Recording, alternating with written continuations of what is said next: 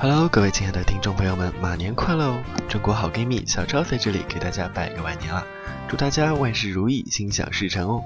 也非常欢迎大家来收听我在马年为大家播出的第一档节目。嗯，不知道这个马年大家过得怎么样呢？马上有没有钱？有没有车？有没有房？有没有对象呢？如果现在还没有啊，那别着急，毕竟这马年呢才刚刚开始，新年愿望会踏着幸福的脚步，悄悄的来到你的身边。自古以来呢，春节作为我们天朝子民最重要的传统节日，历来是孩子们啊最最期待的节日了。这为什么呢？这第一个呢就是放假，然后就各种 happy 啊，可以跟你的小伙伴出去玩啊，或者是见到自己那个就是很长时间没见到那些兄弟姐妹嘛。这第二个呢就是千古 年来一直亘古不变的一个话题了，那就是 money 钱。啊，这春节的压岁钱呢，对于孩子们来说是缩减财政赤字、拉动内需，还有扩充自己的小金库的非常重要的一笔资金了。像小周我也不例外，虽然呢现在啊已经是年过二十了，但这个春节啊我还是丰收满满。好了好了，我就不在这里拉仇恨了，免得今天晚上就有人来暗杀我了。那么孩子们期待春节，可是对于成年人来说，他们就不一定非常期待春节了。呃，为什么呢？首先，哎，很重要的，今年这个春节除夕都没有放假嘛，然后就让人就很无奈了。光是这个除夕没放假，让人无奈了。另外呢，你说你除夕不放假吧，但是呢，你还得必须啊去别的地方拜年，年初一拜年，初二拜年，初三也要拜年，拜年就算了，然后再往后就是各种。那些送礼啊，各种掏红包，哎，这些事儿都是情非得已嘛。哎，说到这个情非得已啊，就不得不说说今年的春晚了。嗯，小赵不知道会有多少朋友看了今年的春晚呢？或者说这不应该叫春晚，应该叫春节老歌怀旧演唱会。因为你想啊，四十二个节目里面竟然有二十五个歌曲类的节目。不过这二十五个里面呢，嗯，我觉得最有看点，或者说不是我认为最有看点的，应该广大网友都认为最有看点的就是庾澄庆还有李敏镐合唱的那首《情非得已》了。央视呢在微博上也是做过一个调查，就是邀请大家来投票选出啊最喜欢的歌曲。那结果呢，大家来猜一猜什么呢？肯定毋庸置疑嘛，《情非得已》秒杀了芸芸众生。而且更是还有很多朋友都在吐槽，春晚为了证明请来这个韩国棒子确实是个大帅哥，他们居然分别动用了沙宝亮、华少、黄渤、大张伟、阿宝、孙楠、刘欢、冯巩，好吧，他们这些人都请来了，我感觉哎，好像确实是那么回事啊。OK，扯远了。其实说到这过年呢，还有一件更让人头疼的事儿。而且呢，头疼的这部分人呢，现在都是八零后以及那些生的比较靠前的九零后，比如说九零年、九一年出生的这些人。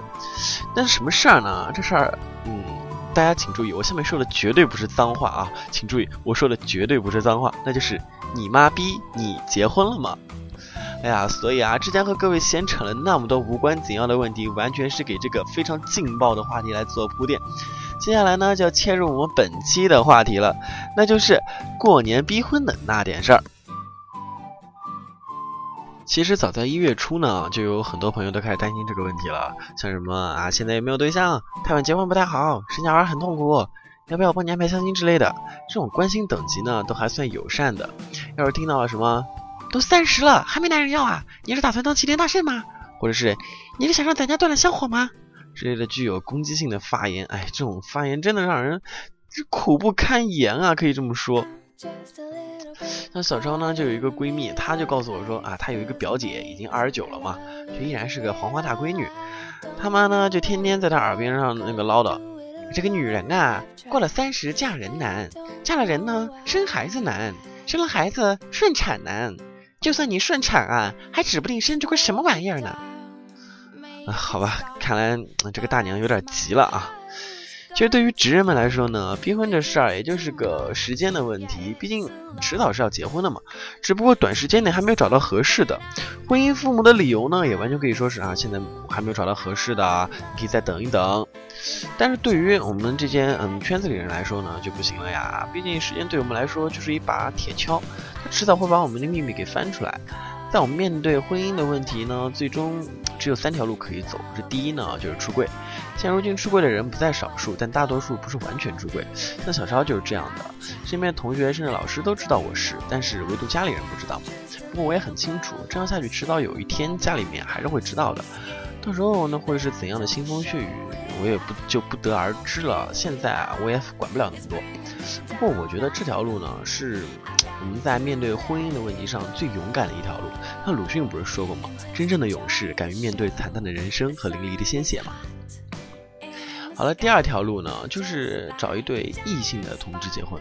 不过这条路太不靠谱了。虽然很多人都说，啊，好像感觉行婚好像是，嗯，那个，呃，是对父母还有对自己都是很负责的一种行为。但是其实对自己的爱人并不是那么负责的。你看上去好像两全其美。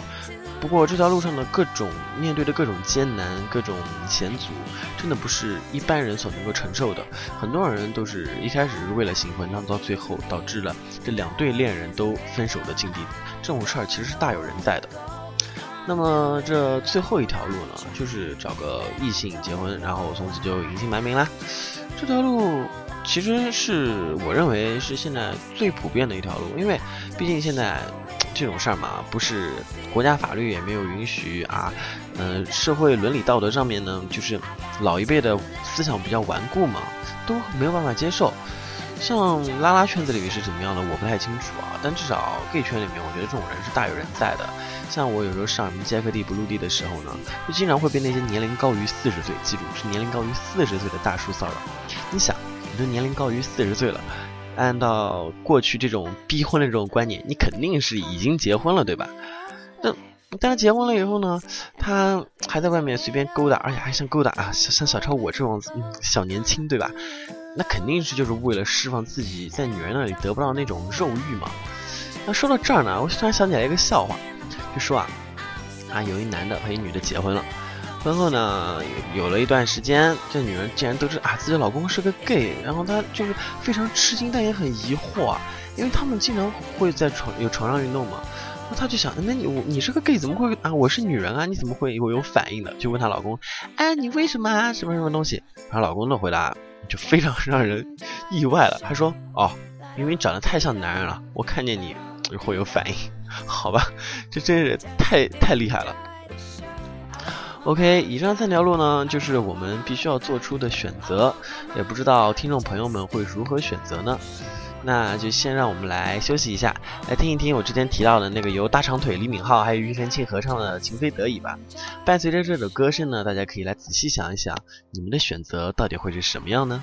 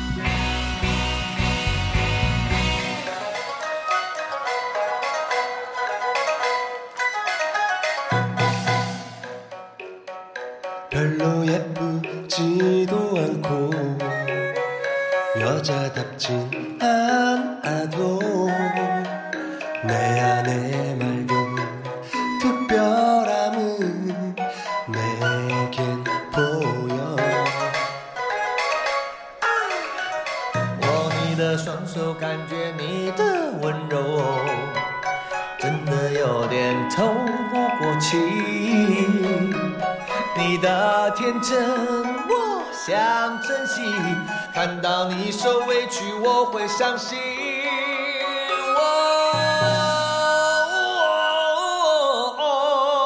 哦那么莫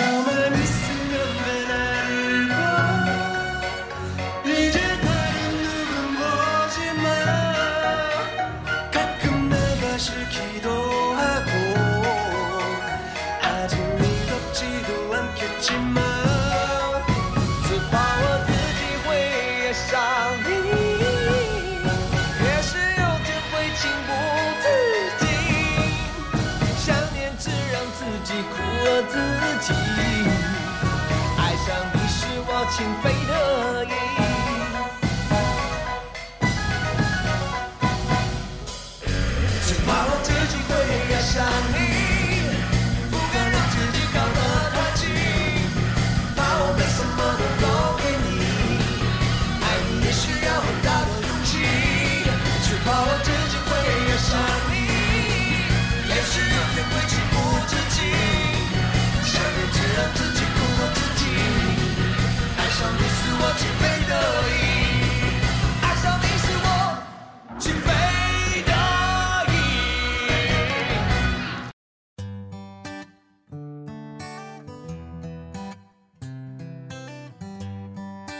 好的，音乐回来，这里是调频幺八 FM 同爱网络电台，我是小邵。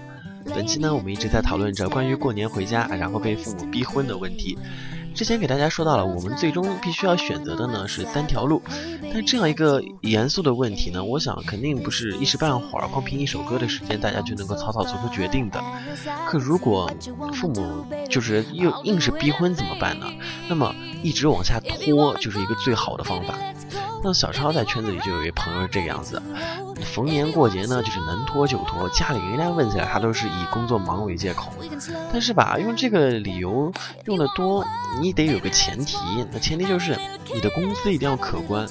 就如果你工资不可观的话，就是你父母也许不会说你什么，但外人会说闲话，会在这说啊，就钱没赚多少，还净在这儿耽误功夫，就耽误时间，对吧？而且，就算你确实能赚个很多钱，你这个理由也不能一而再再而三的总是用啊！你好歹要给父母换换口味，对吧？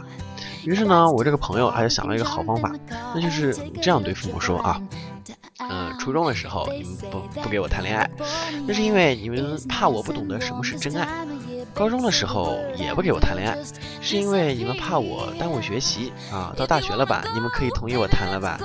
你们呢还是不给我谈，是因为你们怕啊耽误了时间，然后呢找不到好工作。这现如今呢，我是真爱也懂了，学业也完成了，这工作也找到了，你们准许我谈恋爱了是吧？嘿，我还就是不谈了，我还就是做钻石王老五了，怎么地？当时我这朋友告诉我这个方法，哎，我就觉得哎挺不错的，靠谱。但后来转念一想，不行，这一招也许对别人管用，但对我来说是肯定没有用的，因为。小超出生在一个非常开放的家庭里，我的妈咪她从来不会就是管我跟女生交往这种事，而且她巴不得我去早点找个对象回来，然后早点给她生个孙子那种，就她就是那种心态。比如说我高中的时候吧，就是和一个女生闺蜜嘛，然后关系特别好，然后我妈就会冲着我要照片，说哎有没有这姑娘照片给我来看看。这要是入不了她的眼呢，她就不会说什么；那要是。入得了他的眼，哎，那完蛋了，他就会在那儿问这问那，一个劲的问，哎，这个姑娘家庭情况怎么样？家庭成分怎么样？家底如何？父母是干什么的？老家是哪里的人？就那种感觉，我告诉你，就像就像那个派出所查户口的样，我都受不了。所以说，有的时候我就说，哎，你管那么多干嘛？我不知道，我不知道，我跟他只是朋友，我对他没感觉的，你别想太多好啦。后来呢，我就上大学了嘛。去年，嗯，准确应该说前年一二年嘛，我上大学。然后我妈一开始跟我说了，哎，你们这个专业的姑娘啊，都是长得漂亮，而且知书达理的，你赶紧给我找一个回来吧。然后我就跟我妈说，哎，兔子还不吃窝边草，你想想，在同一个班的谈恋爱，那分手了之后多尴尬呀，低头不见抬头见的，对吧？后来我就这样以这个理由一直拖啊，大一拖下来了，现如今这不到大二了吗？一大波漂亮的学妹又正在逼近了，然后我妈也开始催我了，她说：“哎呀，赶紧找个学妹啊，或者说有没有学妹对你这个学长很感兴趣的呀？”后来啊，我我就被她逼得我受不了了，被逼无奈之下，我就告诉我妈，我说：“因为我不是喜欢杨幂嘛，我就说，哇，我这辈子非杨幂不娶。”后来我妈就说：“说，哼，我告诉你，杨幂这辈子都不会嫁给你的。”呃，不过我妈这个回答还正好找，就我就想让他这样回答，然后我就说，而且我装的很很无奈嘛，我跟他说，哎呀，那看来我这辈子只能做他的守护天使了。然后，这真叫天有不测风云啊！我亲爱的秘密，她竟然在今年的一月八号和威爷结婚了嘛？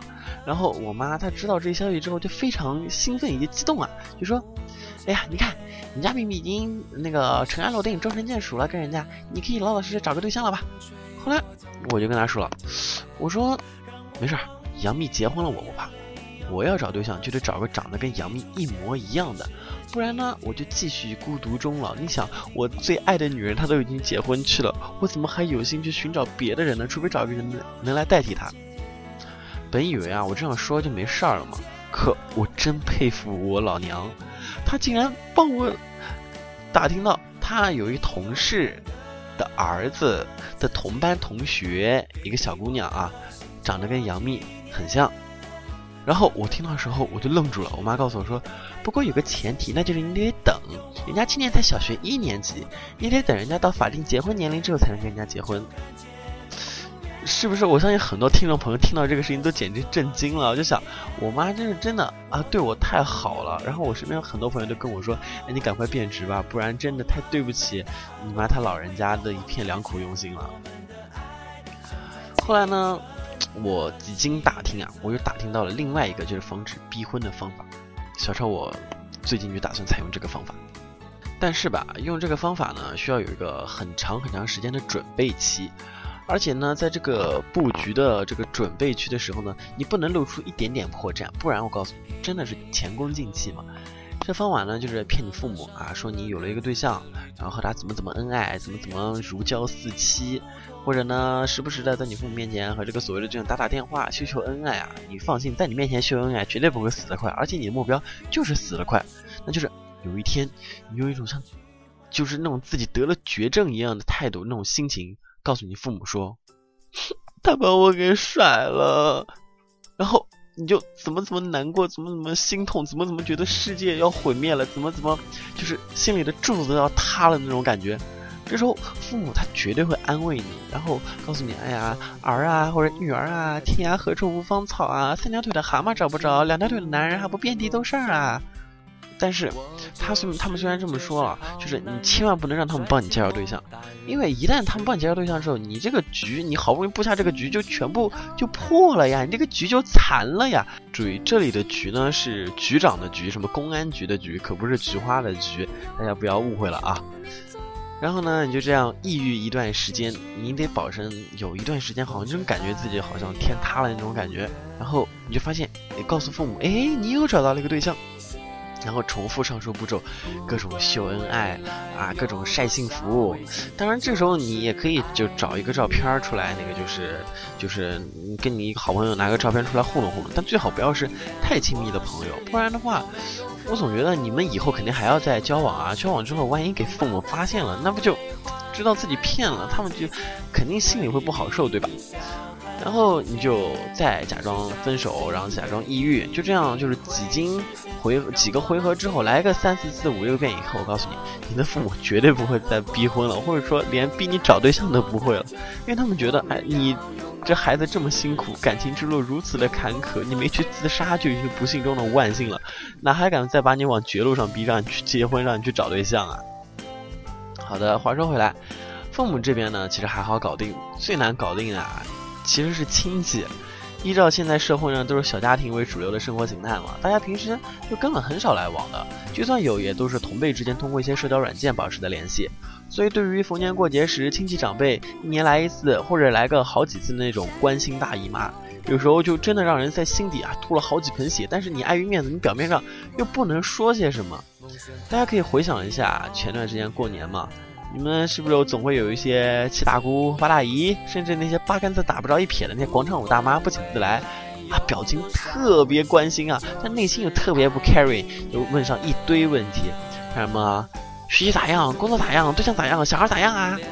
这时候我觉得很多朋友的回答都应该是还行吧，或者呢，他们就会问你，你毕业了没啊？工作了没啊？搞对象了没啊？有小孩没有啊？我都替你妈着急啊！这个时候，大家的回答也一定是还没呢。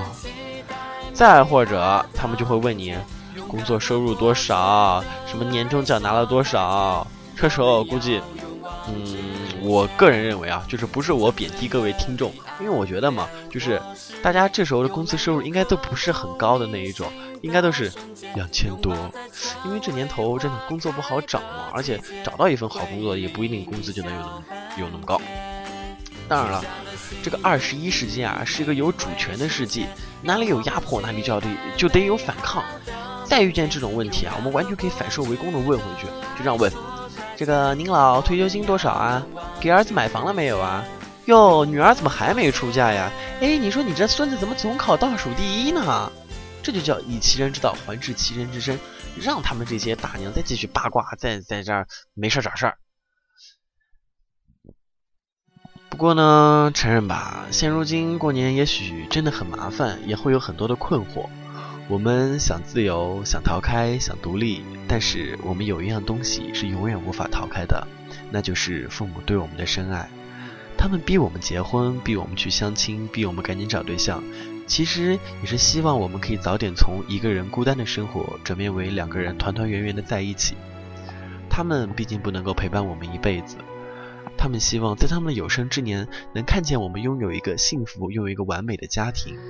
也许这就是他们这一生当中最大还有最美好的愿望吧。这些愿望当中满满的都是父母对我们的爱。父母既然爱我们，也当然会理解我们。无论我们最后会做出什么样的选择，会走上一条什么样子的路，最后会是什么样的一个归宿，他们认为只要我们能够找到幸福就好。所以以后过节放假，不要再抱怨父母的各种唠叨，不要再躲避父母的各种关心。更不能为了逃避相亲、逼婚之类的事儿就过年不回家。人老了，也不像年轻时候有那么多的愿望了。他们唯一期盼的，就是在这个举国团圆的日子里，能等着你回家，等着你说一句：“爸妈，我回来了。” OK，本期节目到这儿呢，有点煽情了。我们这明明是娱乐档。不过我觉得吧，有的时候该煽情的地方就得煽情一点。那接下来就让我们将煽情进行到底吧。再过几天就是正月十五了。不过呢，说巧也不巧的就是今年的正月十五正好和情人节在同一天，对吧？那很多人都可能会去陪自己的女朋友或者男朋友，然后买上玫瑰花、买上巧克力之类的。但是呢，小超认为每个月的十四号都是情人节。所以你这个情人节，你多过一个不多，你少过一个也不嫌少。而且再说了，这毕竟是西方情人节，我们完全可以等到七夕节，然后过我们中国人自己的情人节嘛。所以我觉得小超建议，在这个情人节，就让自己和自己的爱人都短暂的分开这一天，大家都回家去陪伴自己的老人，陪陪自己家的父母，陪他们吃一碗热腾腾的元宵。也许这就是所谓的天伦之乐吧。最后，就让我们在一首《时间都去哪儿了》结束本期的节目吧。我是小超，提前祝各位元宵节快乐，各位拜拜。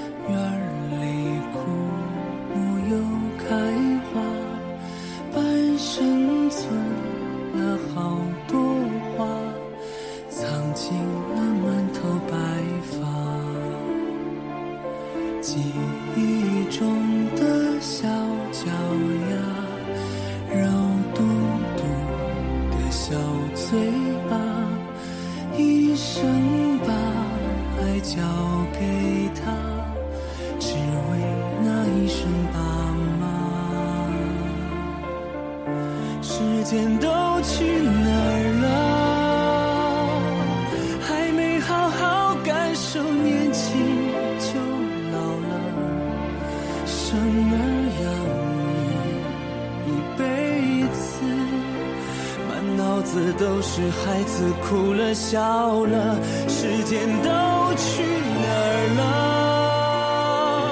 还没好好看看你，眼睛就花了。柴米油盐半辈子，转眼就只剩下满脸的皱